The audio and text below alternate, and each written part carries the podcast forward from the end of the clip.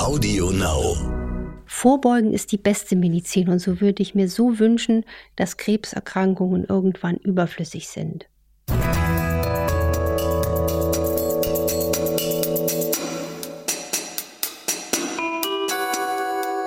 Dr. Anne Fleck, Gesundheit und Ernährung mit Brigitte Leben.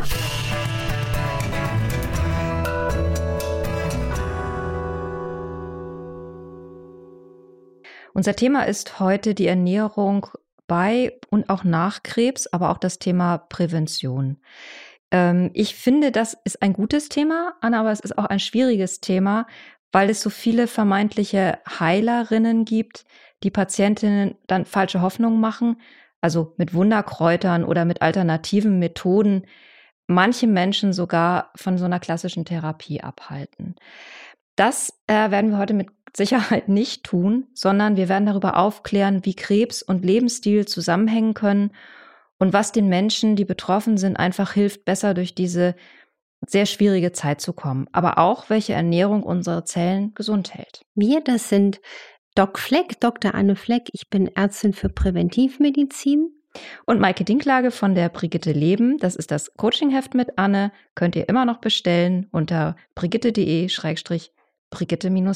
Wir reden ja oft darüber, wie schädlich niedriggradige Entzündungen sind und dass Zucker, Transfette und ähnliches da Treiber sein können.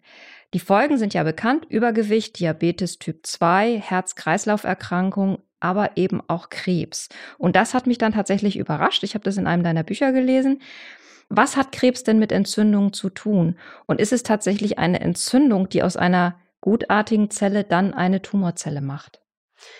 Ich bin ja ein ganz großer Fan von Pathologie. Also das ist das Fach, wo man an den Toten lernt, um das Leben zu verstehen. Pathos das Leid und Logos die Lehre. Und da habe ich als Studentin am allermeisten gelernt und auch dieses Geschehen, Krebs zu verstehen.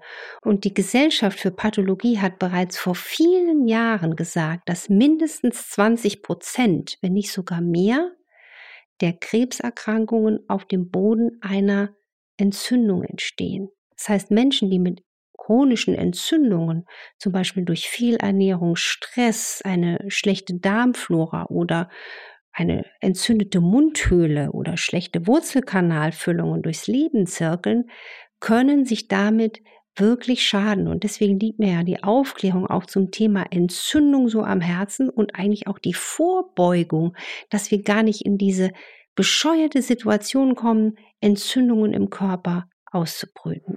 Ich habe das immer so verstanden, dass eine Zelle falsch abgelesen wird und dass es dadurch zu einer Mutation kommt und diese wiederum dann eben die böse Tumorzelle ist. Ist jetzt deine Theorie oder deine Annahme ähm, oder das Modell, was du erklärst, dass, dass ohnehin viele Entzündungen unterwegs sind und sich die Zelle dann aufgrund der latent vorhandenen Entzündung eben dann auch entzündet? Oder ist das so ein singulärer Vorgang? Die Entartung der Zelle besteht quasi aus der Entzündung selber. Das ist anzunehmen, dass die Entzündung quasi wie der perfekte Dünger ist. Und wir haben ja, während wir hier sitzen, wir haben alle gerade eine Zelle, die nicht richtig mehr tickt, also die auch bösartig ist. Eine Art von Zellschrott. Und unser Körper ist so fleißig und der kommt auch normal mit Krebszellen, die auch mal da mal durchaus durch den Körper zirkulieren, hin. Aber wenn wir natürlich nicht vereinzelte kranke Zellen haben, sondern eine Grunddisposition mit Entzündung. Und Entzündung ist ja auch entstehend aus oxidativem Stress, also zu viel freie Radikale. Auch das hat zum Beispiel mit Stress, Fehlernährung etc. zu tun. Dann kommt dann wirklich der ungesunde Mix, wo dann auch wirklich die Transformation von gut zu böse passiert. Es gibt ja die Annahme, dass man eine Krebszelle auch aushungern kann. Wie stelle ich mir das vor? Also die Krebszelle muss ja auch von irgendwas ernährt werden. Und es ist wirklich so, dass die Delikatessen für die Krebszellen vermutlich minderwertige Nahrungsmittel sind. Ich rede schon gar nicht mehr von Lebensmitteln. Also zum Beispiel Zucker, Süßstoffe, raffinierte Weißmehle, all das, was auch grundsätzlich unseren Darm schädigt und damit unser stärkstes Gesundheitszentrum und Immunzentrum. Und man muss auch wirklich allen, die uns zuhören, sagen, es gibt sie auch nicht diese eine einzige Wunderformel, die super Antikrebsdiät. Wir wissen, dass es wichtig ist, den Körper mit guten Nährstoffen zu versorgen. Also was wir auch hier in unseren alten Podcast-Folgen oft wieder gekäut haben, neben dem guten Kauen. Also zum Beispiel zuckerarmes Obst, Kräuter, Gewürze, Gemüse. Aber es wäre jetzt zum Beispiel fatal, wenn man jetzt denkt, wir hungern die Krebszelle aus. Jetzt zum Beispiel, wenn wir nur noch Ketogen essen, also ketogene Ernährung, die extrem Kohlenhydrat reduziert ist und extrem hohen Fettgehalt ist. Also da muss man auch ehrlicherweise sagen, jeder Mensch ist anders und hat eigentlich das Recht auf eine individuelle Medizin, hm, um es mal erstmal so zu sagen. Gibt es denn sowas wie ein präventives, eine präventive Art und Weise, sich zu ernähren? Ja, das denke ich schon. Ich glaube, es kommt natürlich überhaupt bei dem Thema Krebs nicht nur, ich denke, es kommt aber nicht nur darauf an, beim Thema Krebsprävention, wie ernähre ich mich. Der Mensch ist ja auch mehr als Ernährung. Ich bin ja Präventivmediziner, das heißt, ich schaue auch, wie schläft der Mensch, wie bewegt er sich, wie geht er mit Stress um, wie ist er sozial aufgestellt, wie liebt der oder die. All das hält uns gesund. Und klar haben wir unsere Gene, aber ich würde niemals diese Annahme bestärken, oh Gott, Mama hatte Krebs, jetzt kriege ich das auch. Bei, bei vielen von uns geht ja auch so ein Kopfkino los. Und klar haben wir unsere Gene, aber die können wir durch gute Präventive, und jetzt sind wir wieder beim Thema Ernährung, an- und ausschalten. Also wir können wirklich die schlechten Gene ausschalten. Und die Prävention und diese anti-entzündlich darmgesunde Ernährung, wie ich sie in meiner Doc-Fleck-Methode so genannt einbaue, und das ist so eine Formel, die für jeden passt, die man auch individualisieren kann und muss. Die ist wirklich das Zellfutter, um eine gesunde Zelle auch gesund zu halten und sie ganz konkret vor Entzündungen zu schützen. Also diese alte Formel, hochwertiges Omega-3-Fett, antientzündliche Gewürze, viel Gemüse, Vorsicht mit was man in der Bratpfanne brät und einfach wirklich einen großen Bogen machen um Fertigprodukte, raffiniertes Mehl und Zucker. Weil das lieben Krebszellen. Würdest du das auch richtig als Kur empfehlen oder generell als Lebensstil? Ich würde das einfach als entspannten Weg und Lebensstil empfehlen. Ich meine, alles, was wir hier machen, ist ein Angebot. Wir sind hier keine Terroristen, die sagen, ihr müsst das hier alles machen. Und ich finde immer sehr beruhigend, und das ist jetzt auch wieder für alle, die uns zuhören, wenn wir uns vorstellen, wir haben eine schöne lange Reise als Leben vor uns, dann ist es auch mal völlig legitim, den Streuselkuchen von Oma Hedwig zu genießen. Aber das Leben ist lang und es soll entspannt sein, aber wer jeden Tag mit Weißmehl und Mettwurst in den Tag startet, startet ja, jetzt fange ich an schon zu stottern. Ähm, das ist einfach, oder dann, ich sehe ja auch in den Ernährungsprotokollen, dann hier nochmal ein Leitgetränk oder ganz krass jetzt im Sommer, wenn, wenn so viele Frauen wieder denken, ich, oh, ich muss jetzt schlank sein. Die Verwechslung, dass schlank gesund ist, haben wir auch so schöne Folgen. Ich glaube, das war die erste Folge von uns. Ähm, diese minderwertigen Eiweiße, Molkeproteine kombiniert mit Süßstoffen, das ist ernährungsphysiologisch wissenschaftlich ein solche katastrophaler Humbug, den man sich dann äh, wirklich antut. Das muss man einfach mal sagen. Man macht sich, äh, man denkt, man tut sich was Gutes, macht, will sich schlank machen, macht sich potenziell krank, weil das Ding ist, wenn man sich mit zu viel Eiweiß mästet, dann wird im Körper ein Prozess angekurbelt. Das beschreibe ich auch gerne in meinen Büchern. Der nennt sich mTOR. Signalwert kleines m, großes Tor. Ne? Also jetzt nicht, dass ihr alle wieder ausschaltet, aber das ist ein Signalprozess, der Wachstumsprozesse ankurbelt. Aber unter Umständen auch den Wachstumsprozess der bösen Zelle. Und deswegen ist es so wichtig, auf Qualität zu achten. Und Qualität muss auch nicht teuer sein. Es muss auch nicht alles Bio sein.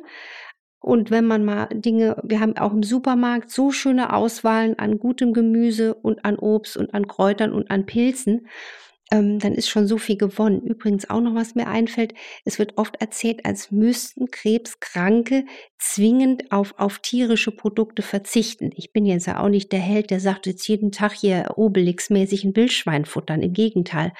Aber es ist legitim, in Maßen Geflügel zum Beispiel oder weißes Fleisch mal zu essen, aber bitte in einer guten Qualität. Und in China zum Beispiel ähm, ist ja die Rezeptur, um bei Schwäche zu helfen, da kocht man den Kranken eine lang gekochte Knochenbrühe, um die Menschen, die geschwächt sind, wieder aufzupäppeln. Und warum das funktioniert, ist, dass die Substanzen aus diesem Sud sozusagen unmittelbar auf die Darmschleimhaut wirken. Das ist sogar in, in Messungen bewiesen.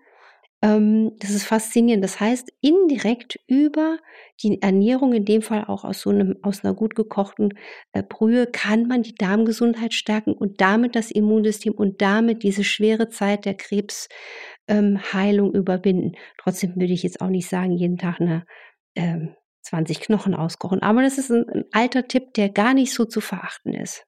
Würdest du das auch während einer Chemotherapie empfehlen oder gibt es da noch andere Tipps, die hm, stabilisieren können gegen diese harte Chemikalie, die, die man da nimmt? Richtig, man möchte ja, dass diese Chemikalien eben nicht auch die gesunden Zellen attackieren. Und da gibt es spannende Studien, die zeigen, dass wenn man in der Zeit der Chemotherapie fastet, also zum Beispiel mit Kräutertee, mit Gemüsebrühe, Gemüsesäften, nicht mit Fruchtsäften, dass man dadurch die quasi Krebszellen schwächer macht, so dass man die leichter erwischt und die eigentlich gesunden Zellen vor der Toxizität der Chemotherapie beschützen kann. Und das ist Gott sei Dank ein Wissen, was sich jetzt auch zunehmend in, in Krebstherapien, auch in, in, in, in Kliniken etabliert, dass ich echt merke, die Menschen sind inzwischen besser informiert und das macht auch in der, in der Onkologie inzwischen ähm, findet seinen Weg. Wobei, berechtigterweise. Weil ich mir natürlich auch vorstellen könnte, dass das nochmal zusätzlich Stress schafft. Also wenn ich, ähm,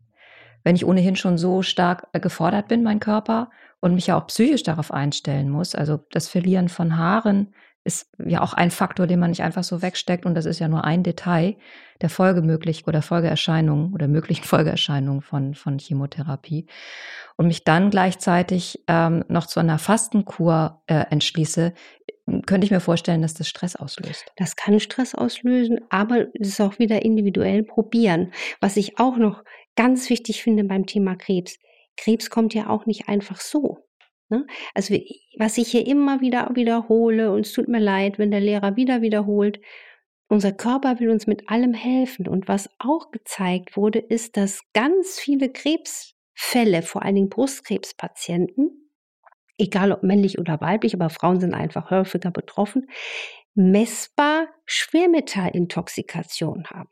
Wird aber in der gängigen Behandlungspraxis fällt das völlig unten weg. Außerdem geht die Gesellschaft für Pathologie, und da sind wir wieder dabei, die Toten lernen uns das Leben und Krankheiten verhindern, dass auch chronische Infektionen und diese Entzündungsprozesse der Nährboden sind. Eigentlich ist, wenn ich mir das so vorstelle, dann, wenn ich es jetzt dem Studenten erklären müsste, das Krebsgeschwür, der Versuch des Körpers, etwas anderes wie so in Tetrapack abzupacken und äh, es nicht zuzulassen, dass noch weiteres passiert. Was ich mir wünschen würde. Ich wünsche mir, dass hoffentlich in der Zukunft viel weniger Menschen an Krebs erkranken und dass wir dieses Gespenst durch solide Präventivmedizin richtig verscheuchen. Ich hoffe, euch hat die Folge gefallen heute und wenn das so ist, abonniert uns auf Audio Now und äh, allen anderen Plattformen natürlich auch und schreibt uns eine Bewertung auf iTunes. Und wenn ihr Fragen habt, von denen ihr möchtet, dass wir die hier in einer Folge besprechen, äh, dann schreibt uns infoline.brigitte.de. Nächste Woche sprechen wir über alles, was Paare interessiert, die sich gerade ein Kind wünschen. Äh, und zwar geht es um die gute Ernährung bei Kinderwunsch. Wir freuen uns schon auf euch. Tschüss. Ich mich auch. Bis dann, macht was draus.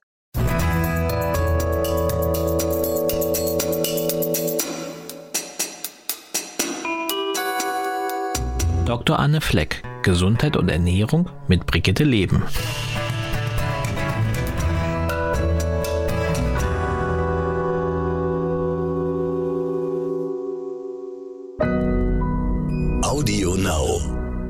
Dieser Podcast ist jetzt vorbei, aber wir hätten noch einen anderen Podcast-Tipp. Worum es genau geht, erzählt euch die Moderatorin am besten selbst. Hallo, ich bin Julia Schmidt-Jorzig und Host des Podcastes Elterngespräch. Jede Woche unterhalte ich mich mit Eltern, die von ihrem ganz persönlichen Lebensentwurf erzählen, aber auch mit Experten aus allen erdenklichen Bereichen, die uns als Familien betreffen. Ob Schlafmediziner, Hebammen, Neurobiologen, Philosophen, Soziologen oder Kinderärzte, sie alle geben euch und mir Einblicke in ihre Erkenntnisse. Ich bin selbst Mutter dreier Kinder im Alter von 15, 13 und 8 Jahren und kriege durch diese Gespräche immer noch viele interessante Impulse. Ich freue mich, wenn auch ihr euch bei uns inspirieren lasst, für euren ganz eigenen Weg Familie zu leben. Bis dann im Elterngespräch.